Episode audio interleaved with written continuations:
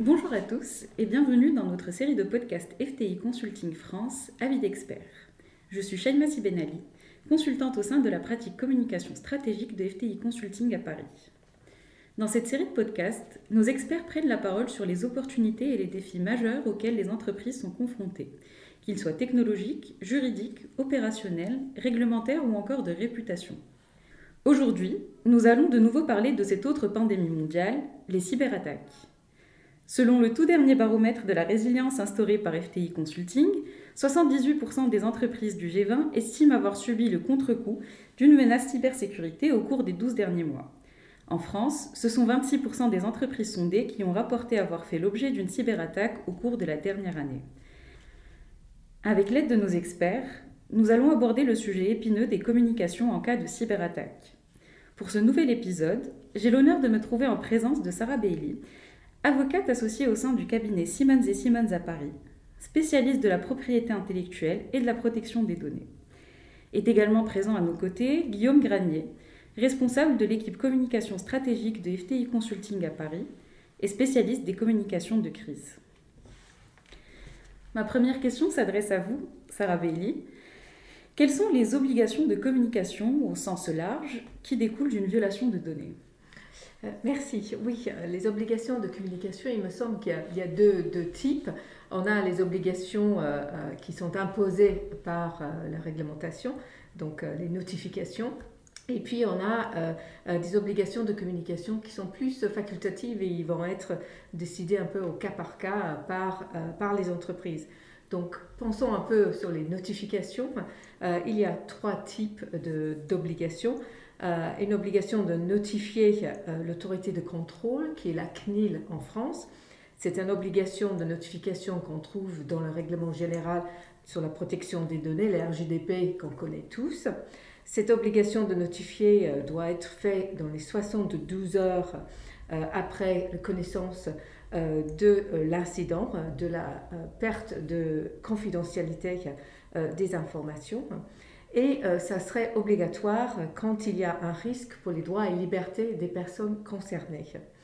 D'une manière générale, on va très souvent estimer qu'il y a un risque pour les droits et libertés des personnes, mais on a euh, des lignes directrices qui ont été publiées euh, par euh, la, commission, la Commission européenne de protection des données qui donnent une indication de quand c'est nécessaire de notifier et quand ce ne serait pas nécessaire. Donc ça, c'est la première obligation de notification. Le deuxième est une obligation de notifier les personnes concernées par la perte de confidentialité de leurs données. Euh, c'est les personnes dont les données euh, ont été euh, donc divulguées ou ont fait l'objet de ce, de, du cyberattaque. Et là, on va avoir une obligation de notifier ces personnes quand le risque de cette violation de confidentialité est un risque élevé. Et on serait obligé de leur notifier dans, dans un délai, dans les meilleurs délais. On n'a pas de on n'a pas euh, d'obligation stricte sur ce que c'est les meilleurs délais et c'est quelque chose qu'on va devoir analyser au cas par cas. Et de nouveau, on peut se référer aux lignes directrices qui ont euh, été euh, publiées par la Commission européenne de protection des données, le CEPD. Et puis, la troisième obligation en termes de notification euh, obligatoire. Euh, ça concerne les sociétés qui relèvent d'un secteur euh, réglementé où ils auront une obligation de notifier leurs autorités de, tutelle. et donc, pour, par exemple, les opérateurs d'importance vitale ou de services essentiels, il va falloir qu'ils notifient l'Agence nationale de la sécurité des systèmes de l'information, l'ANSI. On en a beaucoup entendu parler de l'ANSI ces derniers temps. Et puis aussi, euh, quand on est un établissement de santé euh, ou un laboratoire de biologie euh, médicale ou un centre de radiothérapie, on sera obligé de notifier l'agence régionale de santé dont on dépend. Donc voilà pour les, les, types de notifications obligatoires, mais on a aussi des, une communication qui n'est pas obligatoire qui est plus facultative. Et là, il y a deux types. Le premier, c'est le dépôt d'un plainte pénale qu'on peut décider de faire. Euh, et l'ANSI euh, préconise ça beaucoup. Euh, c'est une manière pour elle aussi de faire un tracking sur le nombre et les types de, cyber, de cyberattaques. Et puis le deuxième type de communication qui est facultative, on va décider en fonction de le cas qu'on est en train de, vivre, c'est une communication au grand public euh, au grand public, mais aussi peut-être euh, aux euh, personnes concernées par le bridge quand on n'a pas cette obligation qui est prévue sous la RGDP et la loi informatique et liberté.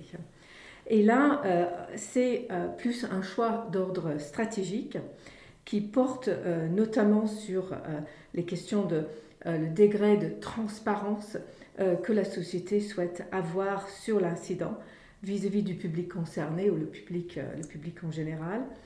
Euh, notre recommandation, euh, qu'il s'agisse finalement d'une obligation de communiquer aux personnes concernées ou un souhait de transparence, notre recommandation en général est toujours de solliciter l'expertise d'une agence en relations publiques spécialisée en, en cyberattaque afin de mieux évaluer euh, l'enjeu et euh, d'anticiper euh, les effets de communication auprès de, ce public.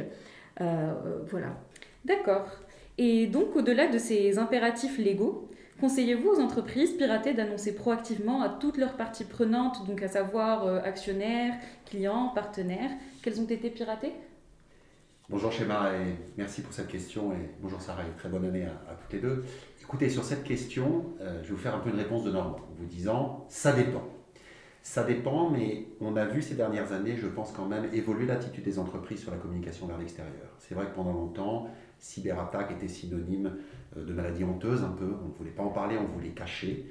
Euh, et aujourd'hui, je pense que aussi avec l'évolution de la réglementation, à plus de transparence, on voit une évolution de l'attitude des entreprises. On voit aussi que toutes les institutions se font hacker, le Pentagone, euh, entre autres, etc. Et que donc le choix de communiquer euh, peut être aussi un moyen de montrer qu'on est une entreprise préparée et responsable. Mais ceci dit, comme je vous disais en introduction, ça n'est pas une règle euh, évidente et c'est un choix à faire. Et pour cela, je pense que les entreprises, avec les différents conseils, doivent se poser les bonnes questions. Et la première bonne question, c'est est-ce qu'il y a une utilité à communiquer? Pourquoi devrait-on communiquer? Est-ce que ça sert nos objectifs? Et ensuite, il y a effectivement une autre question qui a se poser, c'est auprès de qui? On a vu qu'il y avait diverses parties prenantes hein, qui pouvaient être euh, impliquées, qui pouvaient être concernées. Et donc, c'est, je pense, c'est ces deux grandes questions qu'il faut se poser et qui doivent guider le choix de l'entreprise. Il faut aussi garder en tête que dans ces situations-là, euh, les choses peuvent évoluer très vite et que la vérité d'un moment, on fait le choix de ne pas communiquer, mais pas celle du moment d'après. Quelques heures après, pour plein de raisons, les choses peuvent avoir évolué. On doit aussi d'ailleurs comprendre dans quelle mesure cette situation qui est aujourd'hui confidentielle pourrait ne plus avoir ce statut-là demain, ou ce, demain étant peut-être dans quelques heures. Et donc là aussi c'est très important parce que je pense que ce qu'on doit garder en tête pour la communication, c'est qu'on doit garder la maîtrise de la communication. Et donc garder la maîtrise de la communication, ça veut dire que l'entreprise est la première à communiquer et à garder, je dirais, un temps d'avance. À partir du moment où il va y avoir des fuites, où il va y avoir des choses qui sortent dans les médias, sur les réseaux sociaux, on a perdu ce temps d'avance, on perd le tempo, et bien souvent on perd la bataille de la communication.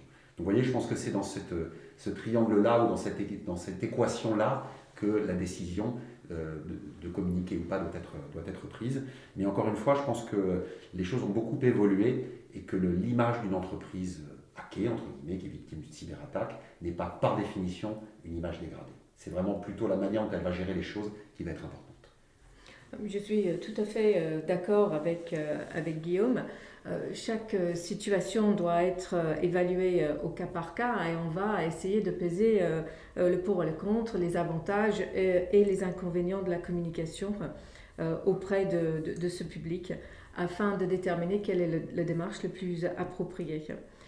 Élaborer la stratégie de communication va permettre, devrait pouvoir vous permettre de rester plus en contrôle euh, par rapport à, la manière dans laquelle vous allez le faire, sur les éléments de la communication, que ce soit le canal ou les canaux de communication que vous souhaitez utiliser, les informations que vous souhaitez rendre publiques, le timing et les acteurs de cette communication. C'est toujours mieux d'avoir quelqu'un qui est entraîné à faire la communication que quelqu'un qui est pris au dé pour vous au mauvais moment quand son téléphone portable sonne. C'est toujours très compliqué à gérer. L'idéal était évidemment euh, de pouvoir rendre publiques les informations que vous souhaitez euh, au moment que vous souhaitez avant que quelqu'un d'autre de l'extérieur euh, le fasse. Et il faut gérer ça. Nous avons vécu un, cas où une société avait été l'objet d'un cyberattaque et le directeur des systèmes informatiques est allé sur les blogs sur le dark web pour savoir un petit peu ce qu'on pouvait faire pour gérer ce type de ransomware. Et ces blogs sont vus et surveillés et on a déduit par 1 plus 2 que finalement cette société était l'objet d'un cyberattaque et il fallait réagir très vite pour contrer les messages, les très mauvais messages qui étaient en train de passer euh, sur l'Internet. Donc c'est cette, cette obligation, enfin cette envie de vraiment euh, pouvoir maîtriser euh, la communication au bon moment pour garder la confiance des clients et, des, et les clients et le public en général. C'est les choses qui est finalement, je pense, un des éléments essentiels dans, dans la communication. Merci. Alors, à partir du moment où on a décidé de communiquer, quels sont les bons conseils d'une communication réussie? Euh, merci Chimay. Euh, alors les, euh, bons conseils de communication réussie, pour moi il y a, plusieurs, il y a plusieurs points. Le premier, je pense, et je pense que ça va un peu du, bon sens, c'est la mise en place en amont d'une équipe dédiée à la gestion de la crise qui sera mobilisable à tout moment. Euh, on sait qui fait partie de l'équipe et chacun connaît un peu son rôle et connaît hein, son rôle et ses responsabilités. Euh, et euh, chacun dans l'équipe doit être donc capable d'anticiper les différents risques et les effets d'un cyberattaque. Et on va examiner ça d'un point de vue de la réputation, la protection de la propriété intellectuelle et le secret des affaires, les ressources humaines, euh, le type euh, scandale, euh, conformité, compliance, tous ces aspects-là doivent être pris en compte dans la gestion d'une crise. Et l'ANSI, donc l'Agence nationale de sécurité des systèmes d'information, que j'avais évoqué tout à l'heure, recommande pour sa part à ce titre de constituer un programme d'exercice de gestion de crise pour que justement on puisse avoir une meilleure compréhension de quel rôle on est censé jouer euh, le moment venu. Et ça vise à entraîner la cellule, euh, justement la cellule de crise, euh, pour mieux gérer les enjeux. Et on va avoir les gestionnaires de risque, les responsables de continuité de l'activité, et euh, les responsables de systèmes de sécurité et d'information, ainsi que euh, juridique et bien évidemment euh, la direction, c'est très important que ça soit porté par la direction. Donc ça c'est un peu le premier pilier, cette création d'une équipe en amont. deuxièmement, je pense qu'il est très important d'avoir un panel de prestataires externes pour qu'on puisse justement au moment de la crise savoir à qui on peut faire appel pour avoir les connaissances euh, et l'expertise dont on a besoin pour gérer une situation qui est souvent euh, une première fois euh, très stressante et pas facile, pas facile à gérer. Et donc sur les prestataires, on va avoir besoin d'experts en forensic IT, on va avoir besoin d'expertise juridique et également en communication et euh, relations euh, publiques. Ça va vous aider avec, euh, avec cette, équipe externe, travaillant évidemment en équipe, d'identifier précisément l'étendue de la cyberattaque, quels sont les éléments connus et certains, quels sont les éléments potentiels, quels pourront être leurs impacts, impact sur la gestion de la crise et puis euh, quels seront les enjeux de la communication au public. Ma recommandation est bien évidemment que ces, ces prestataires externes soient connus, que vous avez déjà expliqué un petit peu qui est votre entreprise, pour qu'il y ait déjà une connaissance euh, de l'environnement dans lequel euh, ces euh, prestataires vont venir aider le moment, le moment venu. Et donc, le troisième pilier, c'est une communication réfléchie, et je pense que Guillaume en, parlera, en parlera plus, également sur les canaux de communication et l'utilisation même du vocabulaire euh, pour expliquer euh, le problème. Et puis euh, avoir en tête que on communique une fois, mais c'est peut-être pas la seule fois et que il y aura des messages qu'il faut qu'il faut faire évoluer, qu'il faut répéter en fonction de comment évolue la crise. Et, je pense que le dernier point, que la communication réussie va donc reposer euh, en grande partie sur cette collaboration euh, qui va être instaurée euh, entre les spécialistes, les spécialistes de la communication, tant internes que externes, que les conseils juridiques, que ce soit la direction juridique ou les avocats.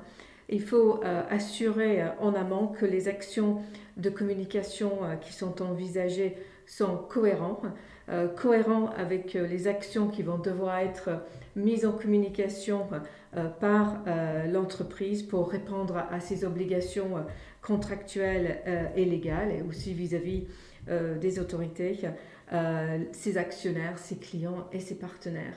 On a été dans une situation où justement on a vu une société qui avait mis en place, qui avait fait une communication concernant, concernant un cyberattaque et euh, ils, ils pas, euh, il n'y avait, pas une, communication suffisamment fluide. Il n'y a pas eu cette euh, réflexion de qu'est-ce qui va se passer une fois que le message est passé. Ils n'avaient pas prévu que le message allait générer énormément d'appels. Et donc, ils n'avaient pas mis en place cette ligne dédiée pour aider les personnes à répondre aux questions. Et donc, ils se sont retrouvés avec leurs standards complètement saturé euh, avec des standardistes qui devaient poser, répondre à des questions pour lesquelles elles n'avaient pas euh, la réponse. Et c'était pas quelque chose qui était qui avait été suffisamment pensé. Donc c'est pour ça euh, vraiment je mets l'emphase sur la communication et la collaboration au sein au sein de l'équipe. Ça c'est mes, mes, quatre mes quatre points. Je, je, rejoins vraiment ce que, ce que dit Sarah hein, et c'est vrai qu'avoir une équipe expérimenter, entraîner, c'est vraiment la première recommandation. Euh, ça veut dire avoir des, bons communicants qui ont l'habitude de travailler dans des environnements où la réactivité euh, et la résistance au stress sont importantes. Ça veut dire avoir fait des, entraînements, avoir fait des simulations avec l'équipe de communication et pas seulement, avec toutes les personnes qui vont être impliquées. Il y a un point qui me semble important aussi, c'est avoir un management qui est sensibilisé à ces enjeux, et notamment aux enjeux de communication.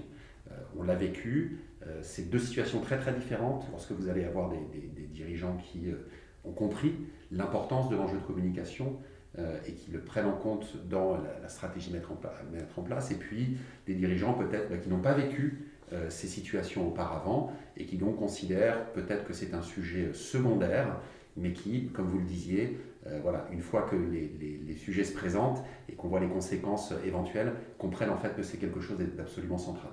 Donc j'insisterai sur cette dimension du management. J'insisterai aussi au-delà des équipes sur les process, euh, avoir déjà en place des process qui existent, euh, savoir comment les décisions doivent être prises, quelles sont les personnes qui doivent être mobilisées, euh, comment l'information doit remonter, comment rendre compte, comment une cellule de crise fonctionne, etc. Donc ça, c'est des choses aussi extrêmement importantes qui doivent exister préalablement, naturellement, et avec laquelle les personnes qui vont travailler sur la situation doivent être très à l'aise. Euh, je pense que l'important aussi, c'est d'être en mesure d'avoir régulièrement euh, des points de situation qui permettent de euh, réévaluer les décisions. On sait que ces situations de crise sont des situations très, très fluides, hein, très changeantes. Parfois, la bonne solution, c'est de ne rien dire. C'est même très souvent la bonne solution. Mais prendre cette décision de ne rien dire, c'est une décision qui doit être prise de manière euh, argumentée et documentée, je dirais. Donc là aussi, ça nécessite d'avoir tous les éléments euh, pour prendre ce genre de décision et puis pouvoir les changer euh, le cas échéant. Et, on parle souvent, vous savez, dans ces situations complexes, de la nécessité d'avoir du bon sens. C'est vrai, mais le bon sens, c'est souvent aussi beaucoup de l'expérience. Donc je pense que la capacité à s'entourer de gens qui ont l'expérience de situations identiques ou, ou proches est quelque chose de très important. Et puis Sarah, vous parliez de, de la communication et de ses tonalités. Je pense que c'est aussi euh, très important. Il y a ce qu'on veut dire sur le fond, il y a les faits, mais il y a la manière de dire. Et la manière de dire, c'est évidemment extrêmement important dans la manière dont la communication va être euh, perçue. Et donc, il faudra qu'on passe les projets de communication euh, au crible de certains critères, de certaines perceptions. Il y a l'empathie, il y a la transparence, il y a la sincérité, il y a l'humilité, il y a la responsabilité. Tout ça, c'est des notions très importantes et qui doivent, lorsqu'on a défini la tonalité qu'on veut employer, qui doivent aussi avoir un impact sur la manière dont on, communique. Très bien. Et donc maintenant que nous avons la recette euh, pour une communication réussie, euh, quels sont les risques auxquels s'exposent les entreprises lorsqu'elles gèrent mal leur communication en cas de cyberattaque? Ah, grande grand question. Euh, je pense que la, réponse, le, plus simple et peut-être et, le, le, plus difficile pour, l'entreprise qui est l'objet euh, du, du, cyberattaque, ça va être l'érosion de son chiffre d'affaires. Euh, si la communication euh, n'est pas, n'est pas un succès, ça peut engendrer la perte de contrat, la perte de, de clients parce qu'on va avoir une, une, perte de confiance, potentiellement une perte de, enfin, une perte de réputation. Euh, qui sera difficile à, qui sera difficile à, récupérer. Euh, une, communication qui, est mal faite peut également euh, vous mettre en porte-à-faux par rapport à vos obligations contractuelles que vous avez vis-à-vis de vos clients, de vos partenaires. Si vous ne communiquez pas suffisamment en amont et vous êtes dans une situation où vous ne pouvez, aucune, aucune de vos machines, vos usines sont tous, sont tous à l'arrêt, et vous n'êtes pas dans une communication euh, qu'il faut euh, avec euh, vos clients qui dépendent de ce que vous allez leur fournir, vous pouvez vous, vous, mettre dans une situation encore plus difficile que vous n'êtes déjà si vous ne communiquez pas correctement avec eux. Mais tout ça, c'est quelque chose qui doit être géré, je dirais, très finement et avec l'aide des avocats parce que la communication c'est important, mais il faut aussi avoir en tête que c'est une communication pas uniquement sur des messages, mais aussi sur un ensemble euh, de, vos obligations.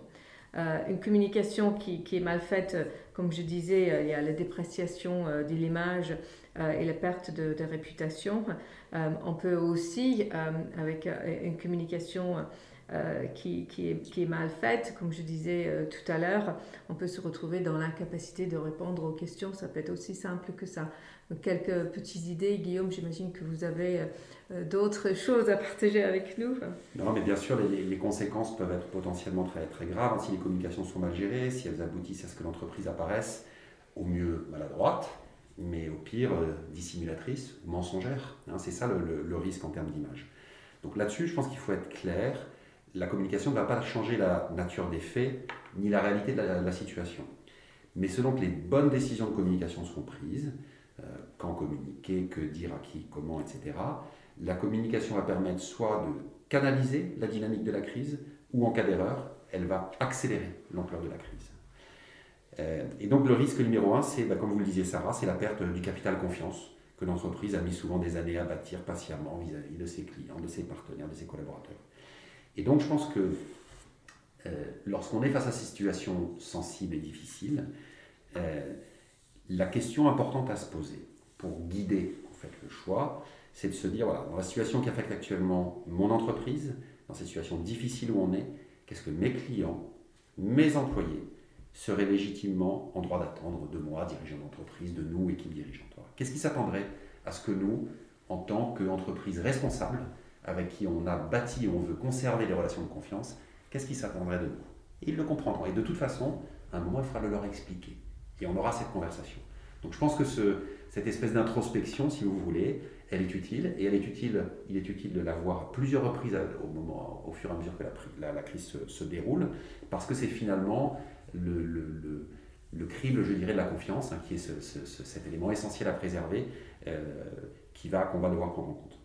Alors, au-delà de la confiance et, de, cette situation que j'ai expliquée, il y a d'autres risques qui peuvent se matérialiser, hein, notamment lorsque l'entreprise est cotée en bourse que la mauvaise communication commence à impacter euh, le cours de bourse, ou mauvaise communication ou fuite, etc. Donc là, on va être dans des situations où l'entreprise sera confrontée à des, contraintes réglementaires spécifiques, hein, que vous connaissez bien, Sarah. On va avoir une communication particulière à destination des marchés, des investisseurs, des analystes. Et puis, dernier point, je voulais insister, c'est très important, c'est sur l'interne dans la communication de crise, l'interne est toujours, je dirais, une partie prenante essentielle. C'est souvent même la, partie prenante prioritaire. Hein. Vous savez, on dit toujours communiquer auprès de l'interne avant de faire une communication externe. Rien de pire que les employés qui apprennent par la presse quelque chose sur leur entreprise. Donc l'interne va être essentiel, c'est une partie prenante à privilégier. Et c'est aussi eux qui, une fois que la crise sera passée, vont beaucoup avoir en charge de reconstruire l'image de l'entreprise, dans leur relation avec les clients, avec les parties prenantes, etc. Donc je dirais, c'est vraiment garder en tête que cet interne, il est clé, il est essentiel, il l'est toujours, il l'est d'autant plus lorsqu'on est dans ces situations difficiles. Très bien. Donc, euh, on comprend alors que la communication est un élément clé dans la gestion d'une cyberattaque. Euh, selon le dernier baromètre de la résilience des FTI Consulting, 39% des dirigeants français ont déclaré qu'ils mettront en place des programmes de préparation à la gestion du risque cyber dans les 12 prochains mois. Trouvez-vous, euh, Sarah et Guillaume, que les entreprises françaises sont aujourd'hui mieux préparées? Merci. Ben, je, pense que la, la réponse est, sûrement euh, ça, dépend. Euh, ça, dépend de quoi? Ça dépend un petit peu de la, sensibilisation au risque au sein des entreprises. Je ne pense pas qu'on peut dire qu'une petite entreprise ne sera pas très sensibilisée parce qu'elle est petite et qu'un grand sera très sensibilisé parce qu'elle est grande. Ce n'est pas du tout le cas et ça peut même être tout à fait, tout à fait l'inverse. Euh, mais euh, avec la multiplication des attaques et les demandes de, rançon euh, qui affectent mais, tout, secteur et toute taille d'activité, ce qu'on voit, toute taille d'entreprise, pardon, ce qu'on voit, c'est que vraiment il y a une véritable prise de conscience, une sensibilisation des dirigeants sur la nécessité de mettre en place des politiques internes en matière de gestion de, de ce type d'attaque. En parallèle, on a également euh, des, obligations euh, contractuelles euh, et, légales sur la sécurité des réseaux et des notifications en, cas de, violation, avec des sanctions qui peuvent être très importantes. On a tous entendu parler des, super sanctions qui sont prévues par l'RGDP en cas de, non-respect de, ces obligations-là.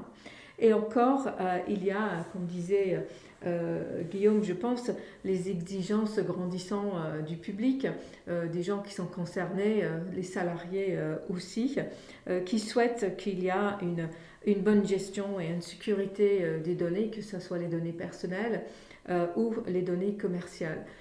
et de cette manière-là, on, voit qu'il y a quand même une, claire mobilisation de la part des dirigeants sur ces, questions de cyberattaque. On ne peut pas euh, difficilement prendre le journal euh, dans une semaine et pas voir qu'il y a un cas d'un cyberattaque. Euh, on est, je pense que il y a une grande sensibilisation, mais toujours avec un effet qui, varie un peu en fonction de le, niveau, de, le niveau de, risque que les entreprises sont prêtes à accepter. on peut aussi, et ça c'est quelque chose que euh, j'ai vu d'assez près. Euh, on, peut aussi, je pense, mesurer un peu la sensibilisation à ce risque par l'engouement qu'il y a sur le marché des assurances euh, pour les polices d'assurance cyber. au départ, il y a quelques années, c'était assez nouveau. ensuite, ça, ça, a pris un petit moment pour euh, pour vraiment être lancé. Euh, il y a eu maintenant euh, une, très forte demande et avec cette très forte demande, il y a des primes qui, augmentent parce que justement, le niveau d'attaque de, et de risque augmente quotidiennement. et donc, je pense que cette, cet engouement pour l'assurance cyber est également une indication qu'il y a une, sensibilisation et une envie de préparation euh, pour euh, gérer euh, ces risques cyber dont on, voit quotidiennement les impacts. Non, bien sûr, et Schéma, pour répondre à votre question sur est-ce que les entreprises françaises sont aujourd'hui mieux préparées, clairement, elle se prépare de plus en plus. On le voit tous dans nos pratiques, vous parlez des assurances, et nous, dans notre métier de la, communication, ben, on voit les clients viennent nous voir parce qu'ils euh, veulent mettre en place des procédures de communication de crise. Ils veulent évaluer leur risque de réputation. Ils veulent effectuer des exercices de simulation. Ils veulent sensibiliser leurs salariés. Ça, c'est une réalité. Donc, je pense que oui, les, entreprises sont aujourd'hui mieux préparées, mais parce qu'aussi les, les risques sont plus importants. Et la multiplication des incidents cyber, la rapidité aussi de la diffusion des informations sur les réseaux sociaux, font que euh, l'immobilisme est désormais euh, impossible. Euh, je pense que les pouvoirs publics jouent aussi leur rôle, hein, vous en avez parlé Sarah, pour sensibiliser les entreprises, les préparer. L'ANSI a mis en place des programmes, notamment à destination des PME, donc il y a un effort collectif aussi pour cette préparation des, entreprises. je pense qu'anticiper et se préparer aux communications délicates permet de, parer à de nombreuses situations. Notre conseil, c'est qu'il faut vraiment se, tous se mettre autour de la table bien avant la crise. Hein lancer un groupe de travail avec les différentes expertises de l'entreprise pour anticiper les scénarios, préparer les premiers éléments de réponse, pardon, préparer les protocoles de communication et insérer cela dans le plan de reprise d'activité ou le plan de continuité d'activité euh, de la société. Et donc la clé, comme toujours, c'est la préparation et c'est l'anticipation. Merci beaucoup, Sarah et Guillaume, pour ces échanges. N'hésitez pas à vous abonner à notre podcast FTI Consulting Avis d'experts pour ne pas manquer nos prochains épisodes.